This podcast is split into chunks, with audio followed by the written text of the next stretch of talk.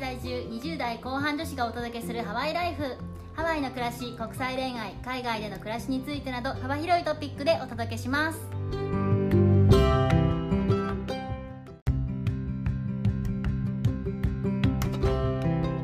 こんにちはニョエピーとメッティです本日は英語コーナーですイエーイそうそう本日はゲストをお連れしています、はい日本語ペラペラのライアンさんですライアンさんですはい、こんにちは。以前英語の実践英会話ってやつで出てもらったんですけれども、はい本日はまたライアンさんにいろいろと質問をしていこうと思います今回質問する内容はですね和製英語という日本で作られた魚英語みたいなものです日本語ペラペラのアメリカ人のライアンさんに言って通じるのかっていうのを検証したいと思います、そうですね、まあ、一般的には通じないって言われてますけど、はいあのライアンさん日本に何年住んだんでしたっけ、十三年ぐらい。ああーすごい、うんじゃあ結構住んでますね、通じるでしょぐらいの前提でいきたいと思うんですけれども通じなかったら日本の和製英語は相当やばいぞということででは行き たいと思います1問目パーカーパーカーは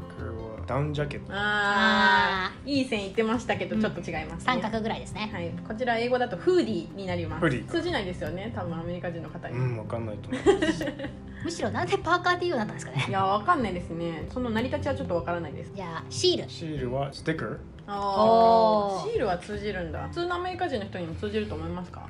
かんないですね。あなるほどシールこれはじゃあ、うんライアンさんだからわかったということですね、なるほどシールだったらアザラシ。えああそうかシールも文句せよモンクセイユでうんアザラシになっちゃうんですね気をつけたいですねそもううですね全然違う意味になっちゃいますもんね ハワイの海辺に転がってるあいつらではありませんと、はい続いてマンションマンション。アメリカでは大きいお家だけど、日本ではアパート。おーコンドミニアムこっちではアパートメントかコンドミニアムって言うんですよねでマンションっていうとじゃあアメリカでは何になっちゃうんですかすごい大きいおあ家。すごい大きいそう。巨大な、うん、高級なお家って感うんじ。ビバリーヒルズ的なはい、そうあですね。なるほどそれは全然違いますねマンションの日本語訳は大邸宅っていうああなるほど意味ですなるほどなるほど全然違いますね大じゃ邸宅って使わねえしそ もそもあ4問目お願いしますコンセントコンセント、パワーコードみたいな。もう一声ももう一声パワーケーブル。もう一う声一声えー、わかんない。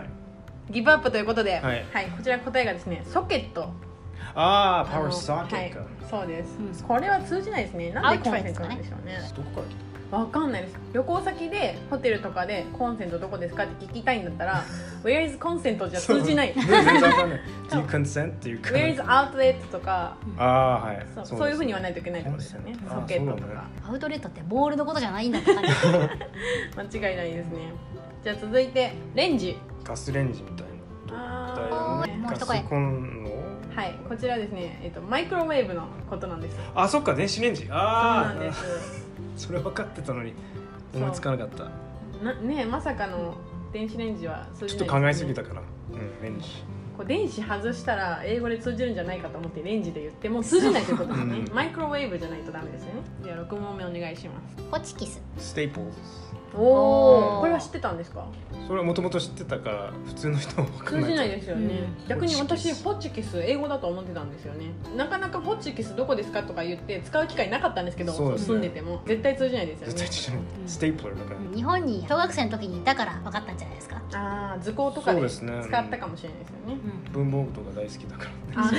続いてですねフライドポテトフレンチフライズこれポテトで多分予想できたんじゃないかとは思うんですうけんど、そうですねフライドポテトって言わないんですよねこっち言わないですフレンチフライ私これあのアメリカに来てから知った言葉なんですけどフレンチはねどこから来たんだろうっていうのは逆に思いました和製英語の方が的を得てる気がするんですよフライしてるからマクドナルドもポテトフライってうんうん言うよねうーんこっちちでもですかいやいや日本であ日本ではポテトフポラテイっトて言いまフすライだよねそのフレンチフライのフレンチはどこから来たんだろうっていうああそれはいいあクエスチョンですねわか りますねちょっとぜひフランス人の旦那さんに聞いてみてくださ、はいい聞いてみたいと思いますクレームクレームおおわかりませんおーコンプレイントああ文句を言うはい文句のことであアメリカだとクレームは文句とかではなく純粋に意見を主張するときにクレームって言ったりしますけど日本人では主張することは文句言うことだと思 う日本人らしいっちゃらしい続いてサラリーマンサラリーマンサラリーのために働いてる人オフィスワーカーって感じかなあそうですね英語だとオフィスワーカーになりますね辞書に載ってるらしいですよね英語の辞書にええ日本人のお金で働くビジネスマンみたいな意味でうん最近は辞書に載っているらしいですなるほどまさかの和製英語がアメリカの辞書に載ると逆輸入快挙ですねそれは文字通り10問目お願いしますナイーブないおおいい意味でちょっとな安心しすぎって感じもう一声 Too trustworthy わかんないナイーブはセンシティブ意味わかんない納得してないような顔をしています多分英語のナイーブって意味はここには考え方の用地というふうにありますねネガティブな意味 You are so naive っていうのはどういう意味で言うんですか全然考えてないでこあーの人を安心するとか何にも考えてない人みたいな感じですかはいそうですね日本だとナイーブっていうのは傷つきやすい人うーんとかそういう言い方をす心配る性さんみたいなね違いますねこの人にお金貸すって言って絶対返してくれないよってあ大丈夫大丈夫とか言って友達に言ってああよそうないあああじゃあ英語の内部っていうのはかなりなんか楽天的みたいなイージーゴーイングみたいな感じも含まれてるんですか、はあーそうなんだじゃあそしたら「I am naive」って言ったらはい「何お前」って思われるってことですか そうですね普通自分のこと言わないあーなるほどネガティブな意味合いで使うってことですねネガティブというかまあ、うん、もうちょっと考えた方がいいよ、ううーんーんアドバイス的なねなるほそどれはいい勉強になりましたねなんかもはやそしたら和製英語っていうかカタカナ英語なのかうんな、、そうですねちょっと意味が違うみたいなこれに関しては続いていきたいと思いますリフォーム Reform 自分のことを変えるあああ私たちが使ってる意味は英語だとリノベートなんですよねリノベーションとかうーんあの家をリノベートするとかそうはい、そういうふうに使いますリフォームするっじゃあてちいょうっのはと違います違いますよね、あじゃあ12問目うんはいコックシェフのことだよねそうですおーおーこれ知ってたんですかはい知ってますあーなるほど普通の人は分かんないと多分コックっていう言葉が自体がなくてクックなんですよねそうですでねクックは動詞なんですよねコックはもうちょっとやばい言葉だえコックあー知らないかなんとコックは男性の正規の名前になってしまうそう なんでぜひ言わないように気をつけた方がいいということが判明しましたねスラングだけど、うん、よく使う感じなるほどスラングほどアメリカ人には通じちゃうから怖いよね でもう一つの意味はオスの鶏あオスの鶏から転じて多分こうピーってやったねああなるほどなるほどコックさんとか言うとやめときましょ うね、うん絶対ダメですねなんでコックってなったんだろクックがなまってコックになったじゃないでは続いてハイテンションうハイテンションエネルギーが多い人そうですね近いですこれ意味がエキサイテああいくぜはいそううそうそうその方がいいですねこれ私旦那さんに「すごいハイテンションだね」って言った時全然通じなくてテンションはそういうふうには使わないテンションはもっと違う意味で使うんですよね「You're so high tension」とか言わないですよね母がよく使うからかあー日本人のお母様が使うってそそことうだかうらで使すねっちゃううんご家庭での教育は大事だということですね英語だと高い緊張状態とか高圧になってしまうからポジティブな意味でハイテンションっていうならエクサイティが正解になるってことですうんうんうんね、うんじゃあ14問目スキンシップスキンシップは言わないですねスキンシップはちょっとインティメットになるインティメントインティメ逆にもっと難しくなる性的に親密なっていうああなるほどスキンシップっていうと、あはーんな感じになってしまうということで日本語だとスキンシップってもうタッチしただけでスキンシップみたいな感じじゃないですかそれが英語だともっと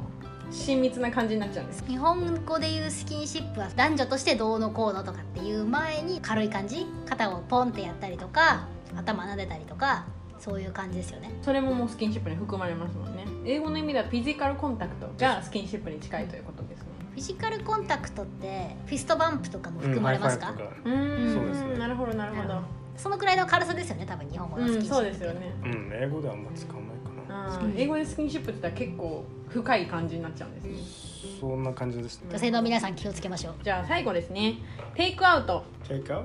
そうですねテイクアウトでただ英語だと to go とかいう言い方がありますよねそうです持ち帰りテイクアウトでも通じるんですかね、通じますよ、あ通じるん Take out ですねそんなに変わんないです日本だと to go 使ってるお店はないんですよ普通僕ここでもテイクアウトって言って通じます一説によると「2GO」じゃないと通じないテイクアウトは通じないって話があるんですけどそれはメインランドうんハワイだから通じるんじゃないですかね僕いつもテイクアウトって言